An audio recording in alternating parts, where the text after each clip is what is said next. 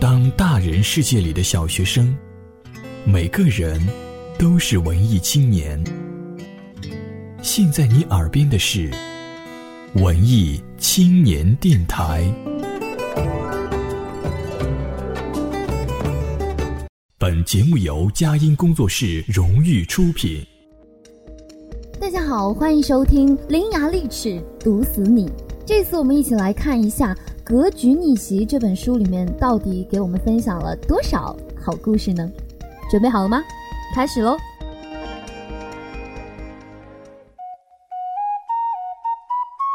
今天我们的话题叫做“层次决定高度”。人不分贵贱，但一定有层次之分。一到大灾这种事情发生，就会涌现出各种各样的观念冲突。大部分不是对错问题，而是层次问题。为了更好的让大家理解这个问题，我可以举几个例子。第一个叫盲人摸象，这个就不解释了，大家都懂。第二个就是命运像一条大河一样，我们都是河里面的鱼，虽然是自己在游，但总体上是随波逐流的。有一些强壮的鱼可以跳出水面，看到河流的方向，但最后还是会掉下来。这些人我们叫做先知，也可以说是智者。而有一批鱼跳不出水面，但假装跳出去了，然后开始忽悠其他的鱼，这就叫公知。而真正可以走上岸去改变自己人生轨迹的，我们称之为逆天。比如各行各业的一些大佬们。所以大部分鱼没有能力看到自己的命运，却想改变自己的命运，是很多悲剧的开始。再讲一个故事：两个樵夫在砍柴，一个樵夫说。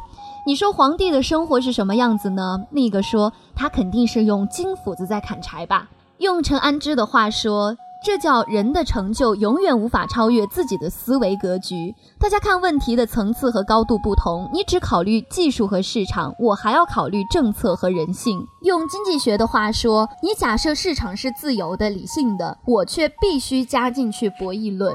你说我为什么可以想这么多？因为我是学法律的，也和政府打过交道，我知道程序和管理，这远比什么自由的市场更重要。用数学的话说，就是加入了新的变量。所以，一个问题从你的角度去看是成立的、准确的；加入政府管理的角度、人性的角度、数学的角度、博弈论甚至伦理的角度，这个结论就不那么正确了。最后，大部分人会可悲的发现，原来现有的就是合理的，也是最优的。自己想象中的改变，其实只是片面的异想天开罢了。用我的话说，你连自己的生活都没有办法照顾得很好，凭什么认为按照自己的想法改造的社会会更好呢？你的生活问题就是你的层次问题，你在社会中位置的高低决定了你看待问题角度的高低。所以，与其发牢骚，不如提高自己的层次，然后再去看看，你就会发现自己原先的想法就很幼稚了。当年秦始皇焚书坑儒的时候，李斯说的理由是：是这些书生入则心非，出则象义，非主以为名，义屈以为高，率群下以造谤。翻译成现代白话就是。这群书生在朝堂之上一味迎合，就是不说心里话；出去了，则在大街小巷议论是非，凭借批评统治集团的得失来加威，通过说愚昧雷人的话来装公知，率领着一群比他们更傻的人造谣传谣。仔细想想，是不是和今天的情形没有什么区别呢？也许是工具不同了，也许是体制不同了，也许是人不同了，但行为却出奇的一致。为什么我很尊重国学？就是因为你现在好不容易总结出来的人生经验，偶尔一翻古书，原来古已有之，表达的比你更加清楚、简洁、凝练。在一个资源不是很充裕的社会里，肯定有人得到，有人得不到，有人得到很多，有人一无所有。千万不要把自己的无能归咎于制度的不平等。当然，对于我们个人而言，努力提升自己的层次，则是第一要务的。这会让你看得更高，走得更远，想得更远，做事也会更加全面，更容易被主流社会给接受。当你做完这一切，你会发现自己的工作也好了，赚钱也多了。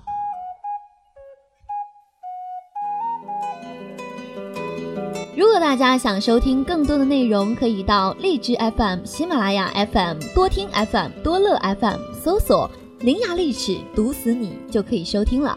当然，如果想了解全部的内容，可以去购买万能的大熊写的这本《格局逆袭》。好的，感谢大家的收听，我们下期再见。